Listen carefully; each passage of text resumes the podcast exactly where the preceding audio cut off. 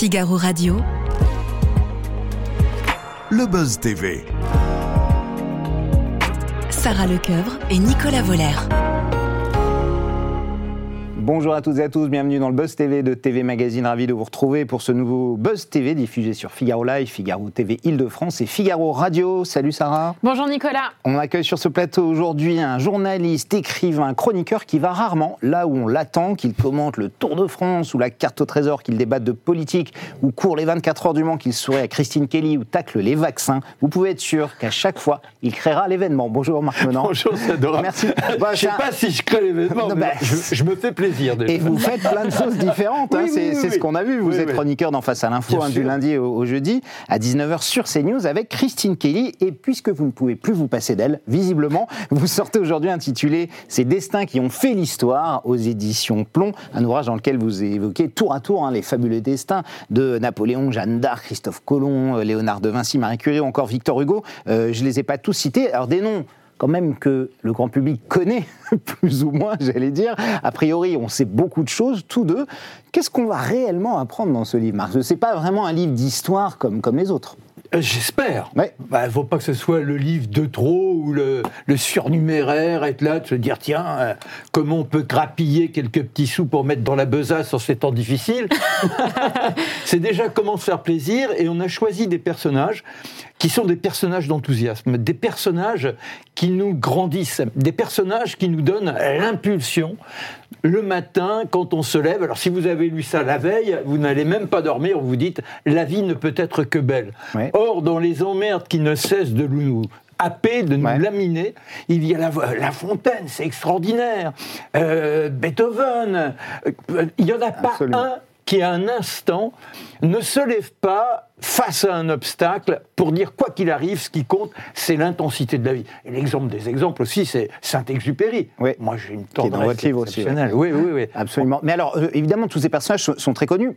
Prends un exemple. Moi, je Oui. connais très bien Napoléon. J'ai lu Oui. 20 bouquins. Ouais. J'ai vu tous les films. J'habite à côté de la Malmaison d'ailleurs, même Ouais. vous. Ouais. Est-ce que vous avez une anecdote, par exemple, assez peu connue pour essayer de m'émerveiller? Parce que je connais beaucoup. Dites-moi. Alors, Qu'est-ce que vous pourriez me dire comme sur, ça pour, sur pour donner Bonaparte envie Ouais. sur Bonaparte Ou Napoléon, comme vous voulez, des non, deux. parce que C'est parce deux là, personnages, hein, on le sait. Voilà, Ouais, on ouais. fait deux. Ouais, ouais. Et là, on a choisi euh, le Bonaparte, Hum. c'est-à-dire euh, celui qui part de rien, qui dès le départ se retrouve en Corse, une Corse qui connaît les bouleversements, puisque il aurait presque pu naître génois, et il se retrouve dans cette France avec euh, les luttes le père, qui, bah, c'est pas vous que je vais apprendre là, Opportuniste, euh, qui part en opportuniste, comme France, il est qui pas change bien. le nom de famille, Voilà, voilà, voilà. Ouais, ouais. Et alors, il y a- il y, a plusieurs choses. Je ne sais pas si je vais vous surprendre. Après, c'est la plume ouais. qui compte. C'est vrai. C'est la manière de, de raconter, comment on se place dans l'intimité, comment en quelque sorte on devient l'ombre de personnages? Et on- on- ce que l'on essaie, c'est de trouver la possibilité d'offrir à notre lecteur une sorte de transposition dans le temps et de se dire voilà, je suis avec lui à Autun. Il y a le gamin qui arrive. Ce gamin, il a 10 ans. Il est dans un univers où il n'a même pas la langue. Et il est là, ce petit bonhomme. Il est désorienté, bouleversé, il est en dehors des siens, dans un climat qui est un climat difficile à supporter quand on a connu Quand on vient de la euh, Corse, le, ouais. le soleil. c'est vrai. Et moi, sur, après, je vais peut-être pas vous surprendre, mais c'est la manière dont il se sauve grâce au livre. Ouais. C'est-à-dire que c'est un instant où il se vote la solitude. Et on découvre aussi, pour le public en général, du conquérant, l'homme qui semble ne jamais craindre quoi que ce soit du destin, le petit bonhomme qui très tôt écrit sur le suicide. C'est-à-dire qu'il est dévoré de l'intérieur. Et c'est grâce à ces personnages, que ce soit Rousseau, que ce soit Alexandre le Grand, qu'il va puiser l'énergie nécessaire pour émerger. Et puis après, il y a ces instants, là encore, pour vous si- qui le connaissez bien, Nicolas, je ne vous surprendrai pas, mais c'est la manière de raconter comment, après avoir vécu le siège de Toulon, où il se révèle, il revient avec ses galons de général, Ouais. et puis soudain il est comme un miteux, c'est presque un clochard. Le-. Mais oui, l'uniforme complètement limé, et il est là, bougre de bougre, à pester contre ce destin qui l'attend et qui ne se manifeste pas. Et il rencontre une jeune fille qui ose l'aborder. Forcément, c'est une belle de jour, belle de nuit de temps en temps. Il lui demande mais comment peut-on en arriver là? Parce qu'il est extrêmement prude. Il deviendra un butineur de... Pouvoir. Là, on n'a que 26 minutes, mais Pardon. alors là, franchement, si ça vous a pas donné envie Ouais, de lire ce était, livre, ah, vraiment on y était, on a vécu. On va évidemment poursuivre cet entretien et parler de ce livre euh, avec Marc Menon dans un instant. On parlera également de toute votre actualité. Marc, ce sera juste après les news médias de Sarah Lecoeuvre. Sarah, on démarre ces news médias euh, avec euh, l'info hein, qui nous tient en laine. C'est Sébastien Coé qui se retire de l'antenne d'énergie. Oui, alors vous le savez, l'animateur est dans la tourmente. Mardi, une jeune femme de 25 ans a porté plainte contre lui pour viol.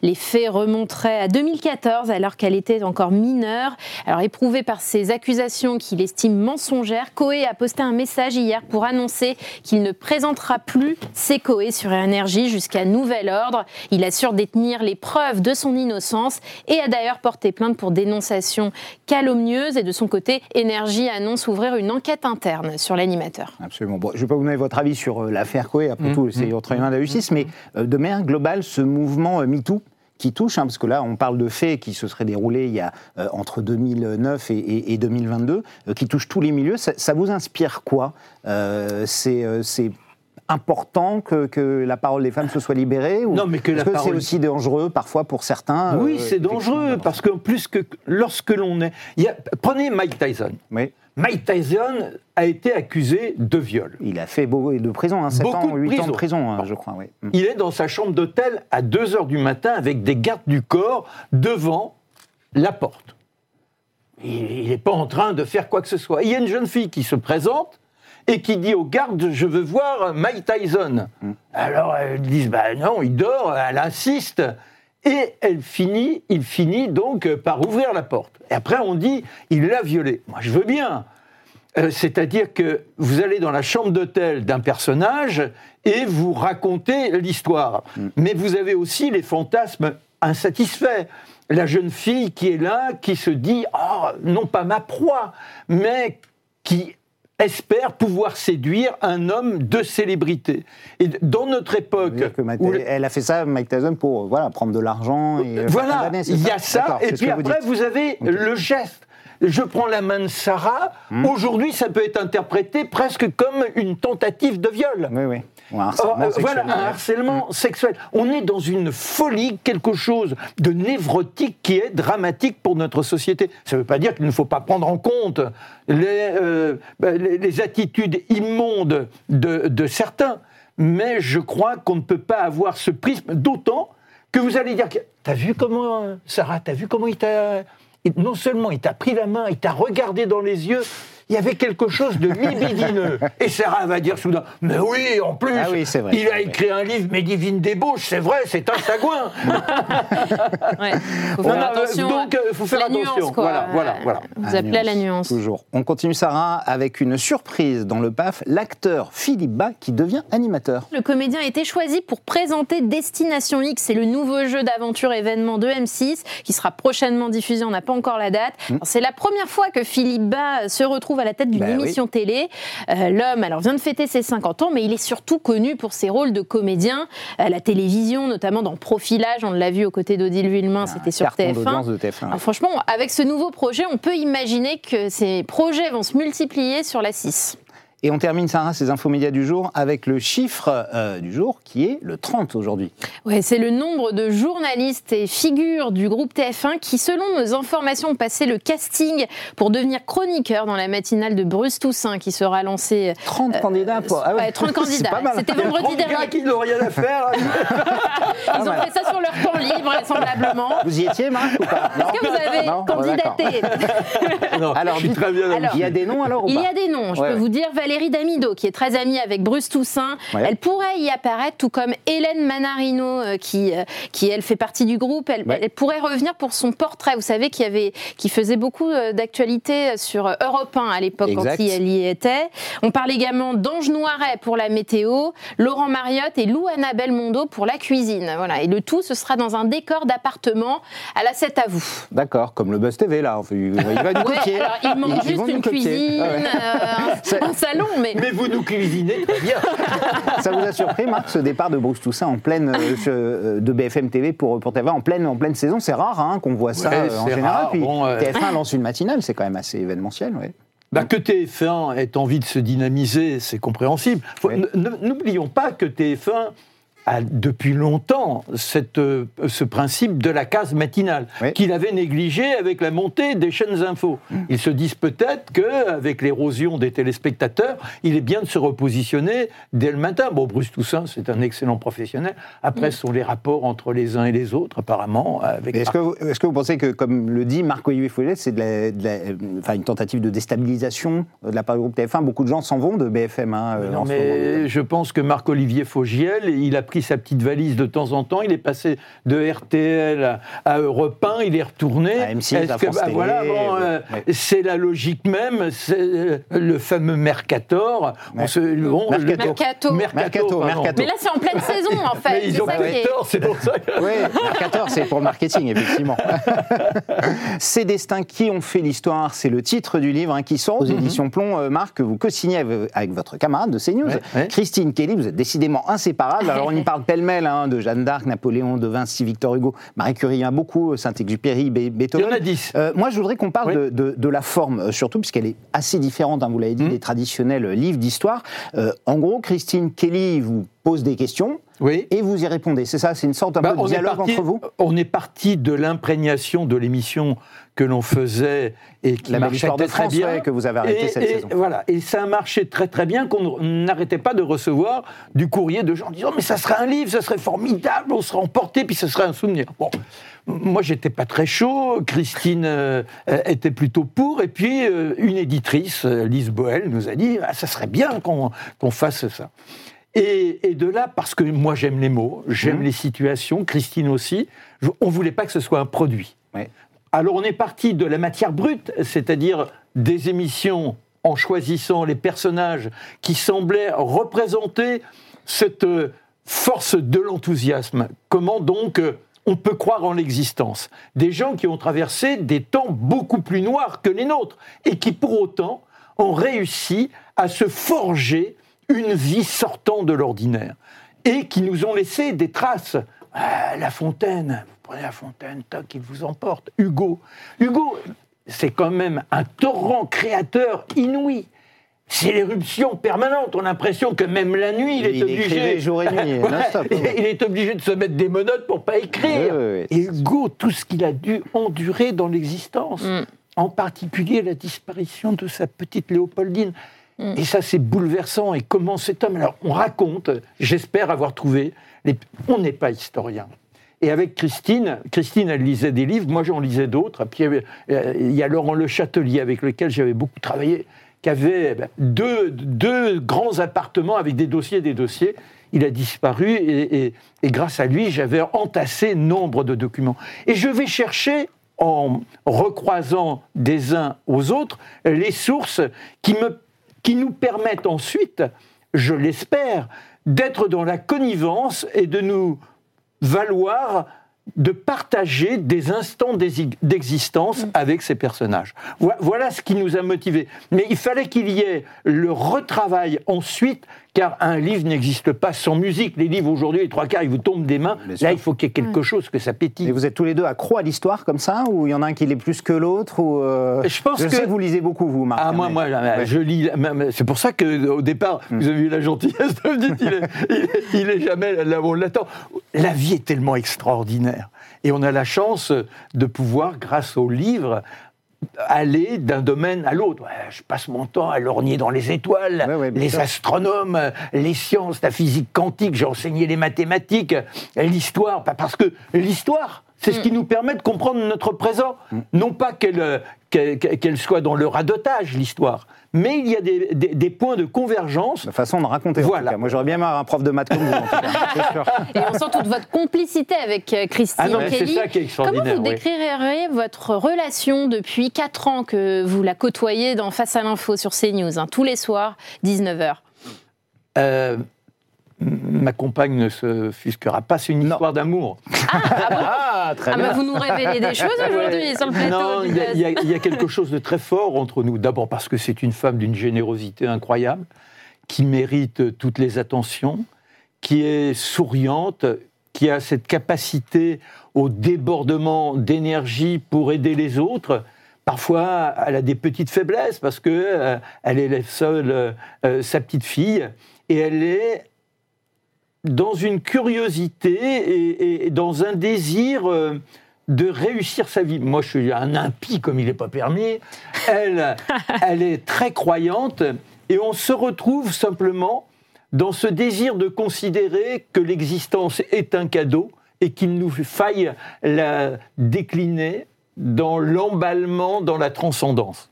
Alors Christine a concocté une, une belle bande, hein, puisque à part vous, on retrouve Dimitri Pavenko, Mathieu Ouais. Bocoté, Charlotte Dornelas, euh, Guillaume euh, Bigot. Comment euh, euh, ça se passe euh, entre vous? Votre plateau a l'air beaucoup moins agité que celui de Pascal Pro euh, qui vous succède. Est-ce que c'est parce que vous êtes tous plus sages ou c'est l'animatrice qui est juste plus zen, tout simplement? Bah, disons que Pascal, il est formidable. Il fait, il fait un numéro.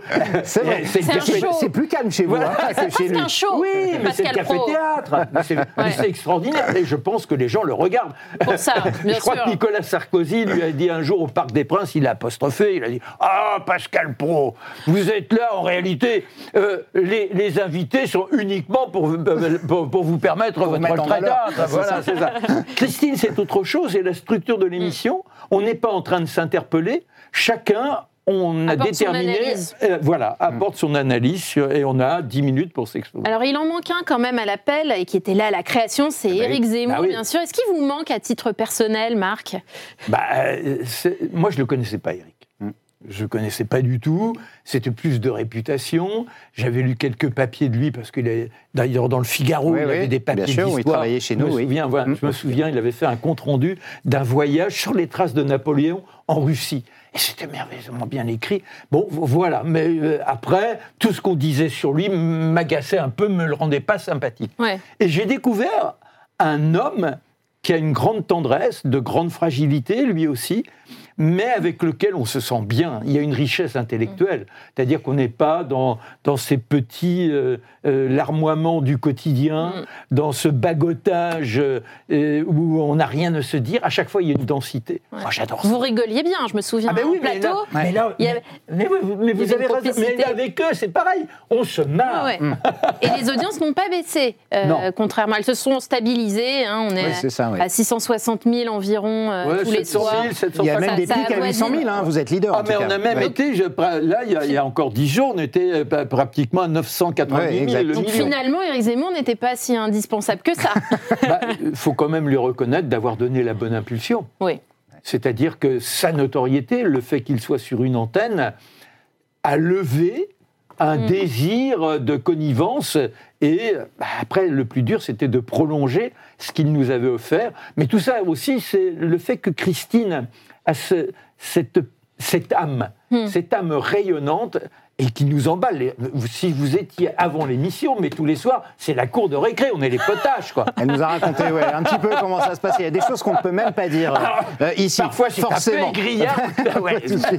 Alors vous êtes leader évidemment des chaînes d'infos à, à ce moment-là, vous et Pascal Pro hein, qui suivent. C'est, euh, j'imagine que ça, ça booste la confiance et on sait que BFM fait tout pour essayer de récupérer le leadership sur ces tranches-là. Euh, Laurent Ruquier qui est arrivé il y a un mois, euh, mais qui reste quand même très très loin de vous. Ça vous a euh, rassuré Vous avez dit bah bah oui, on nous, on nous prend pas notre place comme ça, c'est ça Ou vous aviez eu peur un moment Parce que Ruquier, c'était, c'est un grand nom euh, à la télévision. Alors là, je vais parler pour moi. Oui. Euh, D'abord, c'est Christine. Moi, j'ai la chance d'être là depuis le début, de- le premier jour. euh, Et bon, Vous faites c'est- partie c'est- des historiques, oui. Ouais, enfin, il y a oui. qu'à les voir, quoi.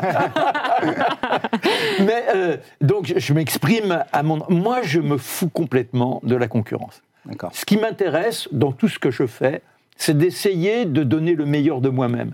Je trouve que nous avons un devoir, on, a des métiers qui nous mettent en exposition et qui prétendent attirer un public. Donc c'est la générosité. Qu'est-ce que je peux offrir? Est-ce que véritablement ce matin, j'ai assez travaillé pour ce soir être capable d'une improvisation? Qu'est-ce que je peux donner à celui qui est derrière son poste? La première fois que ça m'est... Enfin, dès le départ, mais euh, on m'avait demandé de venir sur TF1 pour faire les émissions d'après-midi. C'était avec Christophe Issard, les, les- les visiteurs du Le mercredi. visiteur du mercredi, oui. Et moi, j'étais avec Robert Chapat. Au Et- sport, ouais. euh, au sport. Et vous passez des grands reportages à, à pourquoi les enfants? Parce que je me disais, le mercredi après-midi, il y a des mômes qui sont dans un canapé, Mm. au lieu de courir, qu'est-ce que je peux leur offrir pour les étonner, pour les embarquer, pour leur donner le regret d'être dans le canapé? Et de se lever ensuite. Et c'est là que j'ai inventé le commentaire dans l'action que j'ai créé après le magazine de l'aventure. Et je me suis offert des sensations exceptionnelles. Et j'ai aujourd'hui des mômes qui me disent Oh, grâce à vous, ça m'a donné envie de faire je ne sais trop quoi, de sauter en parachute et autres. Ça, c'est de récompenses inouïes. Et c'est News, une chaîne d'opinion. C'est ce que dit Marc-Olivier Fogiel à l'égard de votre Mm. chaîne. Vous êtes d'accord avec lui? Je ne sais pas ce que c'est une opinion. Ou alors, on est. Il dit c'est pas une chaîne d'info, c'est une chaîne d'opinion. Non, mais c'est Voilà. quoi une chaîne d'opinion Où on C'est-à-dire donne que- son avis, Non, mais, non, mais, ouais. Et puis- non, mais je, je comprends. c'est quoi C'est-à-dire où vous avez un propos lénifiant et vous écrivez, et, et c'est le grand drame même de la littérature, il n'y a pas de relief, il n'y a rien. Mais sinon, si vous êtes un être humain, vous êtes devant un événement, même si vous voulez être le plus objectif qui soit, la meilleure preuve, vous avez un accident quelque part, vous allez avoir les témoins. Les uns et les autres seront persuadés d'avoir vu la situation. Ils vous raconteront en disant mais c'est indubitable, ça s'est passé comme ça, c'est dégueulasse d'accuser un tel.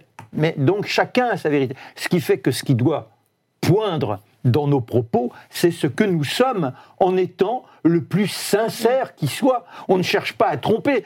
Opinion, ça voudrait dire, enfin si je comprends Oui. bien Marc-Olivier Fogiel, que l'on cherche à endoctriner les gens. Moi, je me veux plutôt de gauche. Ah, Je suis un anarcho. Ah, vous vous décrivez comme quelqu'un de gauche Ah mais moi complètement, je suis un anarchiste. Quand, quand Anarchiste j'étais de gauche, ouais. Ah ouais, ouais, quand, on me dit, bah oui, quand on me, quand j'étais gamin, on me Vous disait votez pour. Mélenchon alors du coup Non, je Non, ne vote pas, pas. pour- Non, je- mais non, mais c'est pas ça. C'est pas.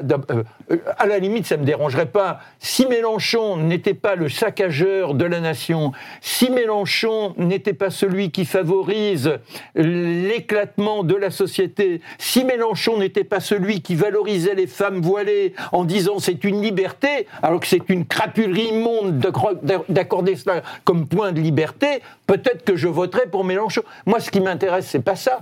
Quand je dis je suis un anarchiste, c'est que je crois à la responsabilisation de tout à chacun. Et c'est vrai que j'ai du mal avec l'ordre, mais parce que j'essaie de m'auto-réguler. J'essaie de là, est-ce que je vous dérange? Peut-être que je parle trop. Non, pas du tout. pas du tout. Non, non, on est ravis. On Mais, en fait, bah, par rapport à, à CNews de manière globale, on, on voit des médias, des hommes politiques. Il y a même eu un ministre hein, qui accuse la chaîne d'ex- d'extrême droite. J'imagine que euh, c'est grave d'entendre des choses comme ça. Vous comprenez que, que CNews soit parfois clivante à ce point, voire divise des, des gens qui, qui, qui vous accusent, voire certains qui ne veulent même plus venir. non, mais ce qui est extraordinaire, c'est que ceux qui nous accusent, Ouais. Ce sont ceux Bon, le qui n'ont ministre, il est parti entre-temps. Oui, hein, non, mais- Ndiaye. Ah, ben Ndiaye. voilà. Effectivement. Papendiaï. Papendiaï, c'est quand même l'homme à qui la France paie la possibilité d'aller aux États-Unis pour enrichir son cursus universel. C'est un garçon qui a bénéficié de tout ce qui est la République, à savoir la possibilité d'acquérir des connaissances. Il s'en va aux États-Unis en bénéficiant de cette générosité et il revient en disant mais c'est quoi? On est victime de tous les racismes, raciste en, en étant jusque ministre. Joséphine Becker a dit la première fois, la première fois où j'ai été dans la dignité, la première fois où j'ai été une femme, c'est quand je suis descendu du train et on m'a dit bonjour madame. C'est Léopold Sangor que j'ai eu la chance de rencontrer. Félix Eboué, qui peut dire que ce pays raciste. Oui, il y a des tensions, mais n'oublions pas ce qui se passait au 19e siècle. Quand la France, les émigrés, c'était qui? C'était les Savoyards, c'était les Bretons, c'était les Alsaciens, c'était euh, les, les Auvergnats. Il y avait des tensions parce que quand vous venez d'un point de migration et que vous êtes quelque part, oui, il peut y avoir des tensions. Mais je ne pense pas, sincèrement, que globalement, la France soit dans l'exclusion de l'autre. En revanche, et j'en suis le premier, euh, je dirais, euh, combattant, je combats l'islam, non pas l'islam pour l'islam, mais parce que je suis un laïcard. Parce que être laïcard, c'est se dire, on a le droit de croire, mais chacun non pas dans sa chapelle, chez soi. Si je mets un voile, je ne suis plus une citoyenne. Je dis, je me vis d'abord comme étant une religieuse. Mm. C'est le contraire de la République. C'est le contraire de ce qui nous vient des Lumières. C'est le contraire de Voltaire. C'est le contraire de Diderot. C'est le contraire de Gambetta. Alors quand on nous dit comment ça, la loi de 1905, elle... mais arrêtez, la loi de 1905, c'était comment? Demander à l'Église catholique qu'elle soit moins envahissante. Alors, Marc, c'est déjà presque la fin. L'heure de passer à notre dernière rubrique qui s'appelle au suivant.